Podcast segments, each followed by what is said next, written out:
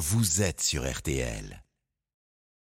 7h-9h, RTL Matin. Amandine Bégaud et Yves Calvi. Les vaccins anti-cancer vont être à l'honneur euh, du congrès de l'American Society of Clinical Oncology, un grand rassemblement de spécialistes des cancers qui commence à la fin de la semaine à Chicago. L'occasion pour nous ce matin sur RTL de vous parler de ces vaccins qui pourraient vraiment modifier notre médecine et, et soigner entre autres les cancers. Bonjour Christophe Le Tourneau. Bonjour. Euh, merci de prendre la parole ce matin sur RTL. Vous êtes oncologue médical à la tête du département d'essais cliniques précoces de l'Institut Curie. Pour que l'on comprenne bien les choses, de quoi parle-t-on exactement quand on dit vaccin anti-cancer? Alors, quand on parle d'un vaccin anti-cancer, on ne parle pas d'un vaccin préventif qui empêche d'avoir un cancer. On parle de vaccins chez des patients qui, sont, qui ont un cancer et qu'on va vacciner pour les traiter contre leur cancer. Donc, ils seront utilisés, ces vaccins, comme un traitement, nous sommes bien d'accord On les utilise comme un traitement exactement. Contre tous les cancers? Potentiellement contre tous les cancers, car finalement on peut créer des vaccins pour chaque patient en fonction de la tumeur dont il est atteinte, en fonction des mutations qui sont spécifiques à chaque Vous, vous voulez dire qu'on va individualiser le vaccin?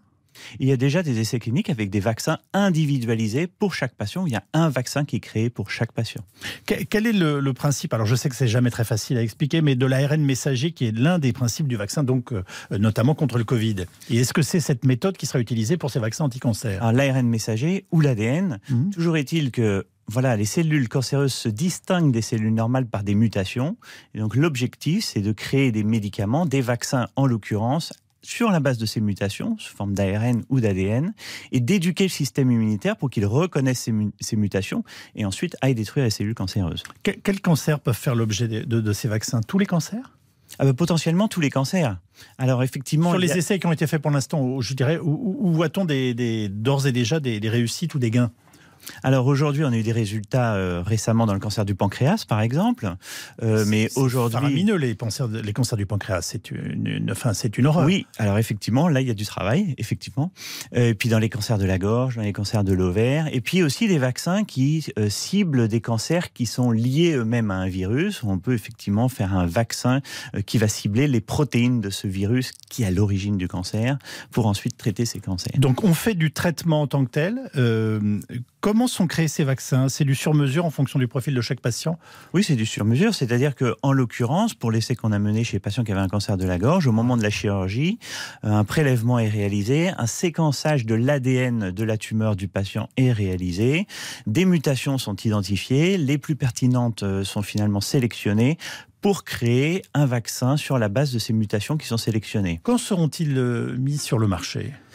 Alors, euh, pas tout de suite, hein, dans quelques années. Aujourd'hui, on a des résultats euh, préliminaires qui vont être présentés donc euh, à ce congrès. Et pourquoi est-ce si long? Parce que quand on vous écoute, on se dit ça y est, on a un outil formidable et pourquoi ne peut-on pas l'utiliser aussi rapidement? Vous comprenez ma question? Oui, bah bien sûr. Alors, le développement du médicament est long. Pourquoi? Parce qu'il faut finalement démontrer que grâce à un nouveau médicament, on fait mieux qu'avant. Oui. Et c'est vrai que voilà, on a des résultats préliminaires, on essaie ces médicaments chez les patients, on a des premiers résultats et puis ensuite, la suite, c'est de réaliser un essai randomisé, c'est-à-dire avec tirage où la moitié des patients ont le nouveau traitement et l'autre moitié ne l'a pas. Et c'est juste à la fin de ces essais qu'on peut effectivement proclamer que euh, le, traitement est meilleur que, le standard. Très concrètement, vous nous donnez rendez-vous quand?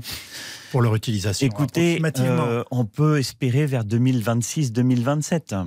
Ils coûtent cher ces, ces, produits Oui, parce que c'est quand même des bijoux de technologie, hein, ces vaccins qui sont créés. Donc euh, euh, oui, c'est certainement des produits qui, qui, qui, vont coûter cher. Mais par rapport à un traitement classique, ce sera de toute façon au-dessus. Alors, ce sera peut-être au-dessus, mais bon, ce sont potentiellement des vies gagnées. Mais c'est oui, c'est ce que j'allais vous dire. Et donc, ce sont des vies gagnées, ce sont aussi des frais en moins. Exactement. Très, simplement. Euh, est-ce que tous les publics sont concernés? Alors, vous nous avez dit tous les cancers pourront l'être potentiellement, mais je veux dire, il y a des, des jeunes enfants aujourd'hui qui meurent du cancer, il y a des personnes âgées. Est-ce que toutes les gammes d'âge peuvent être concernées? Oui, potentiellement, car si vous voulez, euh, si, le principe est réel et que ces vaccins euh, fonctionnent comme on le souhaite, et là on montre hein, qu'ils induisent une réponse immunitaire, donc c'est déjà très bien, et puis il y a des résultats préliminaires d'efficacité, effectivement c'est une technologie euh, qui peut s'appliquer à de nombreux types de cancers, y compris les cancers pédiatriques et les cancers des personnes âgées. Si j'ai bien compris, l'intelligence artificielle est, importante dans, dans le processus. Expliquez-nous. Oui, car si vous voulez, la sélection des, différentes mutations se fait grâce à un outil d'intelligence artificielle qui va sélectionner les mutations les plus importantes euh, sur la base non seulement de quel gène est impliqué dans, dans, ces différentes mutations, mais aussi de la proximité des mutations euh, dans l'ADN.